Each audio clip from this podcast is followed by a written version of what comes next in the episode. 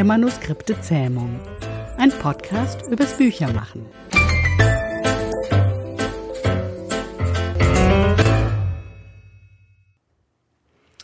Herzlich willkommen zu einer neuen Folge unseres Podcasts. Heute wollen wir über etwas sprechen, das wir alle mit Begeisterung tun. Wir, das sind Esther Debus, Dorothea Winterling und mein Name ist Jana Thiem. Hallo Esther, hallo Dorothea. Hallo, hallo. Hallo. Also, wir wollen heute übers Netzwerken sprechen und jede von uns wird ihre Lieblingsnetzwerke vorstellen. Doch zuerst dachte ich, wir können der Frage nachgehen, was es bedeutet zu Netzwerken und warum Netzwerke für uns so wichtig sind. Also Dorothea, ich weiß, du liebst das Netzwerken. sind das dann alles Netzwerke, die dir als Lektorin nützlich sind oder schaust du schon mal über den Tellerrand hinaus? Beides, muss ich wirklich sagen. Also ähm, abgesehen davon, dass ich ja auch eine Zeit lang als Webworkerin äh, tätig war und natürlich bei den Webgirls war und immer noch bin, mh, mm, äh, bin ich jetzt ähm, sowohl in beruflichen Netzwerken unterwegs als auch ähm, ja Tellerrand. Also es gibt äh, ja auch Netzwerke, die jetzt nicht nur für Lektorinnen und Lektoren sind, sondern im weiteren Sinne für Leute, die mit Büchern zu tun haben und im noch weiteren Sinne für Leute, die mit Texten zu tun haben. Ja. Mhm. Das klingt ja schon mal spannend. Und wie ist es bei dir, Esther? Ja, ich bin natürlich auch in etlichen Netzwerken, die über den Tellerrand schauen. Das ist vielleicht auch ein wertvoller Gesichtspunkt, dass man ganz unterschiedliche Leute kennenlernt. Ja, ich bin in beruflichen Verbänden auch eine Zeit lang gewesen, die jetzt nicht so das Büchermachen fokussiert haben, sondern fachlich. Also zum Beispiel Gesellschaft für technische Kommunikation. Das klingt jetzt erstmal etwas entlegen. Aber auch da geht es um zielgruppengerechte Kommunikation. Didaktik, wie bringt man Inhalte zielgruppenrecht rüber. Also das war Fortbildung für mich, die ja mit über dem Tellerrand schauen zu tun hat. Hm. Kann, man, kann man auch für seinen Beruf dann nutzen, ne? Hm. Wie ist denn das bei dir, Jana? Wie das bei mir ist. Ja, ja, ich muss sagen, ich schaue weniger über den Tellerrand hinaus, weil ich irgendwie mit den Netzwerken, in denen ich Mitglied bin oder auch nicht Mitglied bin. Das, es gibt ja solche und solche. Ähm, ja, das reicht mir aus für, mein, für meinen mhm. gefüllten Tag. Und ähm, über die Netzwerke erzähle ich gleich noch, aber ja, dann fangen wir mal an. Dorothea, möchtest du uns deine Netzwerke vorstellen? Was ist, wenn ich jetzt Nein sage? ja, natürlich. Zählt nicht. Also, ja, das wichtigste berufliche Netzwerk für mich ist der VFLL, der Verband der freien Lektorinnen und Lektoren. Ja, und der Name ist selbsterklärend. Und ja, in Zeiten von Corona ähm, hat sich äh, natürlich geändert, dass wir uns äh, also monatelang nicht persönlich treffen konnten, was wir sonst einmal im Monat immer machen und auch wieder angefangen haben, mit großen, großen Abständen in einem großen, großen Raum. Aber virtuell hat es eben auch gut funktioniert, zumal ja der Vorteil dann auch immer ist, es können auch Leute aus anderen Gruppen dazukommen. Also man muss nicht äh, aufs Rhein-Main-Gebiet, wo, wo ich halt tätig bin, mhm. beschränkt sein. Ja. Mm, und da wird sich dann wirklich über ganz relevant, also wir haben immer Themen für, für die jeweiligen Abende, die werden dann auch äh, zur Diskussion gestellt vorher. Ist das was, was euch interessiert, was euch umtreibt? Und äh, das wird dann ähm, ausführlich besprochen, Erfahrungen ausgetauscht und so. Das ist der VfLL. Dann gibt es die Bücherfrauen, bei denen ich noch nicht Mitglied bin, aber wahrscheinlich werde. Aber ich kenne halt etliche Frauen, die bei den Bücherfrauen aktiv sind. Und das ist eben ein sehr, sehr viel weiter ausgerichtetes Netzwerk. Darin sind auch ähm, Autorinnen, Übersetzerinnen, Herstellerinnen, Buchhändlerinnen, Verlegerinnen, einige Wissenschaftlerinnen, Vertrieb und, und also Bibliothekarinnen, Buchhändlerinnen, ähm, Literaturagentinnen, also alle, die irgendwie mit Büchern zu tun haben, irgendwas mit Büchern, genau. Und die haben auch ein sehr äh, breites Programm und ähm, machen Jourfix jeden Monat, eben auch online in der letzten Zeit, haben Mentoring-Programme, ähm, die gibt es schon seit 30 Jahren, Jahrestagungen und so weiter und so weiter. Das sind die Bücherfrauen, dann gibt es die, ähm, den Textstreff, das ist ein eher lockeres Netzwerk. Das greift dann noch weiter weil es nicht nur mit Büchern zu tun hat, sondern mit Texten im Allgemeinen. Also da sind Online-Redakteurinnen dann dabei zum Beispiel oder Werbetexterinnen und so weiter und so weiter. Ähm, das ist auch nicht so professionell ausgerichtet, in dem es werden schon professionelle Dinge natürlich auch verhandelt, aber eben auch mehr atmosphärischere oder so. Das ist, hat ein bisschen anderen Touch als der VfLL. Und so ergänzen sich diese Netzwerke auch gegenseitig. Mhm. Ja, das stimmt. Das ist auch meine Erfahrung, dass sich das gut ergänzt. Jetzt könnte ich mir ja vorstellen, dass sich eure Netzwerke, also von dir und von Esther, überschneiden als Lektorin vielleicht. Oder Esther, hast du noch andere Ideen für uns? Oh, Ideen habe ich eine ganze Menge, die kommen natürlich zum großen Teil aus den Netzwerken. Worauf wir vielleicht auch noch am Rande eingehen können, sind die sozialen Netzwerke, das, was einem als erstes einfällt. Hm, da kommen wir gleich noch drauf. Hm. Tatsächlich habe ich, hab ich einfach viele im Netz gefunden. Und das kommt daher, dass ich schon vergleichsweise lang auf Twitter bin, wo viele Medienmenschen sich treffen, aber auch viele aus diesem Bereich Bildung, Education, über die ich ziemlich bald äh, zu den Educamps gekommen bin. Das sind Barcamps, die sich mit Lehren und Lernen beschäftigen, im weitesten Sinne. Ich, ich habe ja schon mal gesagt, dass für mich die Netzwerke eher der fachlichen Weiter Fortbildung als jetzt der beruflichen im engeren Sinne dienen. Aber das stimmt gar nicht, wie mir jetzt einfällt, weil ich nämlich von einem Netzwerk erzählen wollte, das uns drei ja verbindet, nämlich die Webgirls mit dem geknurrten R im Namen, wie sie sagen. Das es ja schon seit 1997 gibt, als es noch da noch galt, Frauen in dieser ehemaligen oder zum Teil immer noch Männerdomäne, Webdesign, IT zu vertreten.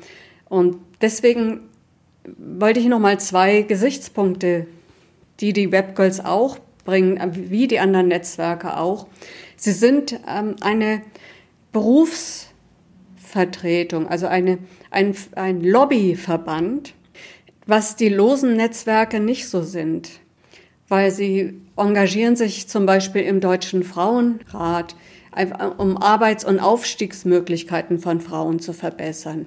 Sie stärken sich gegenseitig in der Selbstständigkeit, in unternehmerischen Themen, aber äh, auch ganz wichtig, die Sichtbarkeit jetzt halt gerade von Frauen im Bereich IT zu verstärken. Also das sind jetzt mal zwei Punkte, die, wie ich meine, für diese organisierten Netzwerke sprechen, neben natürlich dem Mentoring, was die Dorothea schon mhm. angesprochen hat. Mhm. Genau, und du hattest ja schon auch das Thema Social Media angesprochen, weil bei der Vorbereitung auf diese Folge habe ich nämlich immer wieder gelesen, also dass auch Kolleginnen und Kollegen von mir Social Media meinen, wenn sie übers Netzwerken sprechen. Jetzt hast du ja schon kurz angedeutet, dass das ja doch ein Unterschied ist, ne? Also äh, Instagram, Facebook, Twitter und Co. Haben die denn was gemeinsam mit den Netzwerken, die vielleicht Dorothea vor uns genannt hat? Was meint ihr? Na, ich würde sagen, der Grundgedanke des Netzwerkens First Give, then Take gilt für beide. Mhm. Also auch ein organisierterer Verband lebt nicht mehr in dem Moment, wo sich nur ganz wenige engagieren. Hm. Also es brauchst immer wieder neue Anstöße, neue Ideen, Menschen, die da Energie reinbringen. Und das bei den sozialen Netzwerken ist es vielleicht noch stärker, weil du nicht gesehen wirst. Ja, in, in einem Verband kann man immer noch sagen, na ja, wir haben da unsere regelmäßigen Treffen Und da kannst du dazukommen, du hast eine Adresse, du hast vielleicht auch noch eine eigene Seite. Das, zum Beispiel bei den Webgirls hast du deinen Eintrag, deine eigene Visitenkarte. Das ist bei fast allen anderen Verbänden auch so der Fall, mhm. dass da eine Sichtbarkeit ist. Aber natürlich bei den sozialen Netzwerken, wenn du dich nicht äußerst, wenn du nicht vor allen Dingen auch mal auf andere Beiträge antwortest. Dann bist du nicht sichtbar, ne? Hm. Ja, wenn du dich nicht auf, mit deinem Wissen einbringst und dich mit den anderen hm. nicht unterhält, bist du nicht sichtbar. Siehst du das auch so, Dorothea? Hm. Ja, das ist ein Unterschied, aber der andere ähm, ja, der andere Unterschied, denke ich, ist, ähm, die sozialen Netzwerke sind ja thematisch überhaupt nicht beschränkt. Die ähm, Verbände und Netzwerke, über die ich vorhin gesprochen habe, und auch die Webgirls, äh, über die die Esther gesprochen hat, wo wir ja alle drei herkommen, die haben klare Themen, die für sie wichtig sind, während sozialen Netzwerken man ja alles auch ähm, äh, alles finden kann, leider auch eben viel Schrott, um es mal so auszudrücken. Und äh, andererseits, also was ich bin ja auch bei Twitter, was ich da besonders schön finde, ist, dass ich über Retweets oft äh, auf Themen stoße und auf äh, Accounts, die mir ganz neue Welten eröffnen zum Teil oder wenigstens Gesichtspunkte auf Dinge. Ich kann Diskussionen verfolgen, ohne mich einschalten zu müssen. Ich kann aber auch ähm, einfach netten Accounts folgen. Also es geht wirklich so von ganz ernst bis, bis spielerisch. Mm, und äh, außerdem eben aber auch berufliche Sachen. Also ich poste selber nur berufliche Tweets. Aber lesen kann man eben auch noch ganz andere Dinge. Ja, ja, aber ich möchte dir da mal gleich heftig widersprechen, dass das nicht thematisch eingeschränkt ist, weil das geht natürlich über Communities. Du hast Facebook-Gruppen, du hast auch auf Twitter bestimmte Communities, die da zum Beispiel jeden Dienstag ein Chat machen. Da gibt es einen Chat von amerikanischen Lektoren, die sich da regelmäßig austauschen. Es gibt natürlich diese ganze Edu-Community, die sich darüber mal schnell synchronisiert und zu einem Thema austauscht, um dann aber an anderer Stelle das wieder zu organisieren. Also an Communities denke ich zum Beispiel das Sendegate für die Podcaster. Das ist auch ein selbstorganisierte Community, die irgendwo eine Webpräsenz hat mit entsprechender Infrastruktur, also eine Plattform und sich aber erweitert und lebendig hält, indem getwittert wird und darüber wirst du auf sie aufmerksam. Ja, ich denke, es ist aber kein Widerspruch, sondern einfach eine Erweiterung. Hm. Ne? Jetzt wollte Twitter ich mal widersprechen, damit wir mal. ich widerspreche dir halt auch. man kann es so oder so nutzen. Ne? Also man, man muss nicht in diesen Communities sein, um dabei zu sein, mhm. sagen wir mal so. Mhm. Ne? Aber man kann. Und das ist natürlich ein viel okay. weiteres Feld. Und natürlich äh, haben die auch Millionen Nutzer, alle diese äh, Social-Media-Plattformen. Das haben diese Netzwerke ja nicht. Die sind dann ein paar hundert bis tausend vielleicht oder so. Ähm, das ist dann noch überschaubar. Mhm. Ja, also ich kann da nur ergänzen, so also berufliche Netzwerke, da ist ja zum einen ganz wichtig auch der Börsenverein, wo mhm. In erster Linie Verlage, Dienstleister und so weiter organisiert sind. Gut, wir haben nächste Woche die Frankfurter Buchmesse und da ich, wie viele andere, nicht hinreise, habe ich geguckt, wie sieht's denn da aus mit dem Networking. Also es gibt ein Matchmaking-Tool, da kannst du dein Profil eintragen und gucken, ob du andere findest, die interessant wären. Und dann habe ich mal, na gut, was eingegeben und ich habe auch mal geguckt, wer da so ist und mir vorgeschlagen wird und festgestellt, äh, will ich das eigentlich? Ne? Was würde mir das geben, was ich nicht auch so über Xing oder LinkedIn machen könnte? Da kann ich mir viel mehr äh, das Jahr über angucken. Was machen die Leute eigentlich?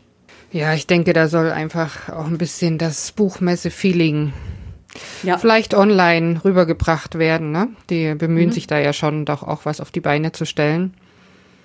Ich kann jetzt nur noch mal für mich sprechen aus meiner Erfahrung als Autorin und da ist es relativ eindeutig, dass also ich nutze Instagram hauptsächlich, ein bisschen Facebook und da ist es so, dass ich mit meinen Leserinnen oder mit Kolleginnen und Kollegen ins Gespräch komme, aber von den Netzwerken, von den Verbänden kann ich auch Nutzen ziehen. Ne?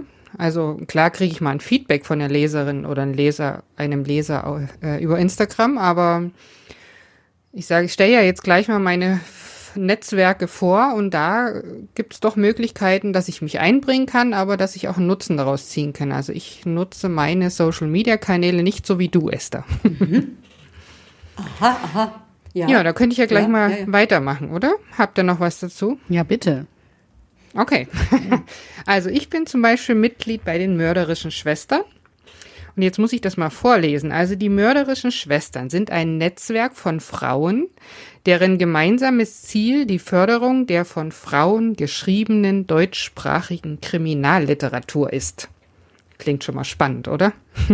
Mhm. Also so steht's auf der Website und meine Erfahrung ist, dass der Austausch untereinander super funktioniert. Wir, es gibt so Regiogruppen, und dann finden lose Treffen statt, jetzt in letzter Zeit natürlich Online-Treffen wo man sich in Cafés, Restaurants oder auch bei einer Schwester zu Hause trifft und ähm, sich dann rege Austausch-Tipps gibt oder auch mal übers Plotten, Schreiben, Verlagswesen spricht. Außerdem werden gemeinsam Lesungen veranstaltet oder eben auch gemeinsam zum Beispiel der Besuch in einer Rechtsmedizin oder in einem Gefängnis. Boah, geplant. das ist ja klasse. also alles, ja, das ist wirklich toll und ja, das spannend, sind ganz ne? spannende ne? Sachen und ähm, ja, kann ich nur allen Krimischreiberinnen empfehlen, mal bei den mörderischen Schwestern sich umzuschauen. Das war jetzt eben wieder ein Netzwerk nur für Frauen. Aber zum Beispiel bin ich auch noch Mitglied im Self-Publisher-Verband. Das ist ein Verband unabhängiger Autorinnen und Autoren.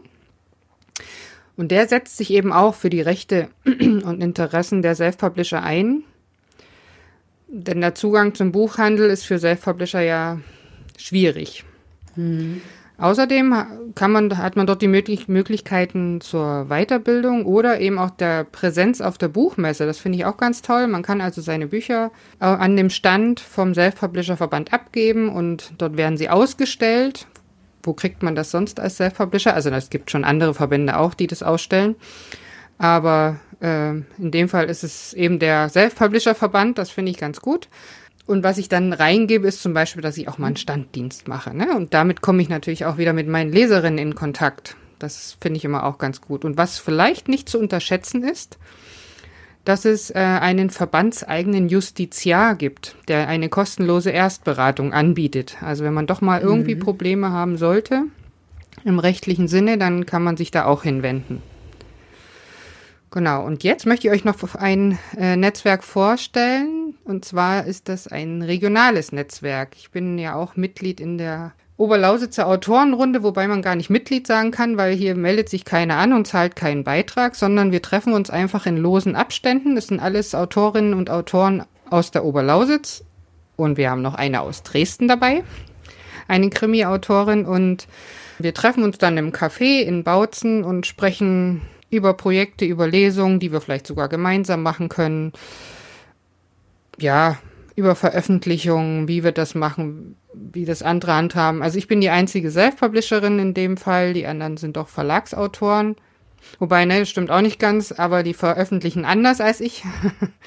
Und eigentlich haben wir bei diesen Treffen auch ganz viel Spaß bei Kaffee, Kuchen, Sekt und so weiter. Und das sind so die Highlights in, im einsamen Autorenleben. Ah ja, das kann ich gut nachvollziehen. Wir haben hier in München auch so einen informellen, kleinen, feinen Lektorenstammtisch. Trifft sich viermal im Jahr, immer in einem neuen Lokal. Und das Highlight bei uns ist, dass es ein Weihnachtswichteln gibt. Das hm. heißt, die Bücher, die jeder, jeder produziert hat, werden eben schön verpackt und dann muss derjenige eine, schön, eine Geschichte, eine lustige Geschichte dazu erzählen, Anekdote, was geärgert hat oder auch, was auch schön war. Und es wird ausgelost, wer dann das Wichtelpaketchen bekommt. Das ist immer nett. Ah, mhm. das ist ja toll. Das kann ich gleich mal in meiner Runde einführen. Klasse. Ja, wenn die Runde nicht, nicht zu groß ist, kann man das sehr gut machen. Wir haben das im Coworking Space immer gemacht. Mhm. Ja, ich denke, wir können nur alle ermutigen, sich geeignete Netzwerke Gleichgesinnter zu suchen, denn es bereichert ungemein, sich auszutauschen und vielleicht auch von anderen Auf zu lernen. Auf jeden Fall. Ähm, ich wollte noch mal kurz diese drei Punkte sagen, mhm. dass man eine Lobby hat, um sich zusammenzuschließen, dass es oft Mentoring-Programme gibt und dass die mhm. Sichtbarkeit da ist. Und dass ja, es Spaß ich wollte macht. gerne noch ergänzen, weil ich ja nur Frauenvereine, also Verbände und Netzwerke genannt hatte, dass es zum Beispiel auch die jungen Verlagsmenschen gibt. Oh ja. Und da sind natürlich Männer und Frauen dabei. Ähm, aber da gehöre ich per Definition halt nicht rein, deswegen habe ich da wenig Berührungspunkte. Aber ich wollte sie nicht unerwähnt lassen. Nee, schon ganz wichtig. Und vielleicht werden wir auch in der späteren Folge ähm, mehr von Ihnen hören. Mhm. Genau, ich denke doch, dass wir über das eine oder andere Netzwerk mit, mit einer Expertin oder einem Experten nochmal sprechen können, ne? der sich vielleicht vorstellt und das Netzwerk vorstellt. Genau. Gut, die Links zu den genannten Netzwerken oder Verbänden, die wir euch heute vorgestellt haben, findet ihr dann in der Beschreibung zu dieser Podcast-Folge. In den Show Notes. In den Show Notes, okay. Gut, ich denke, damit sind wir für heute am Ende. Und jo. was haben wir demnächst vor? Ich möchte gerne über die Buchmesse sprechen. Mhm. Das bietet sich ja, ja an. Sehr schön. Ich würde gerne am liebsten auf die Buchmesse gehen, aber. Hm. Prima. Dann vielen Dank für heute, fürs Zuhören und wir hören uns wieder. Genau. Tschüss. Tschüss.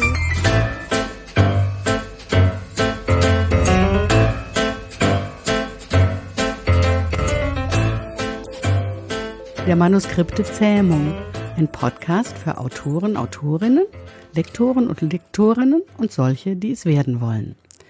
Mit Dorothea Winterling, Esther Debus und Jana Thiem.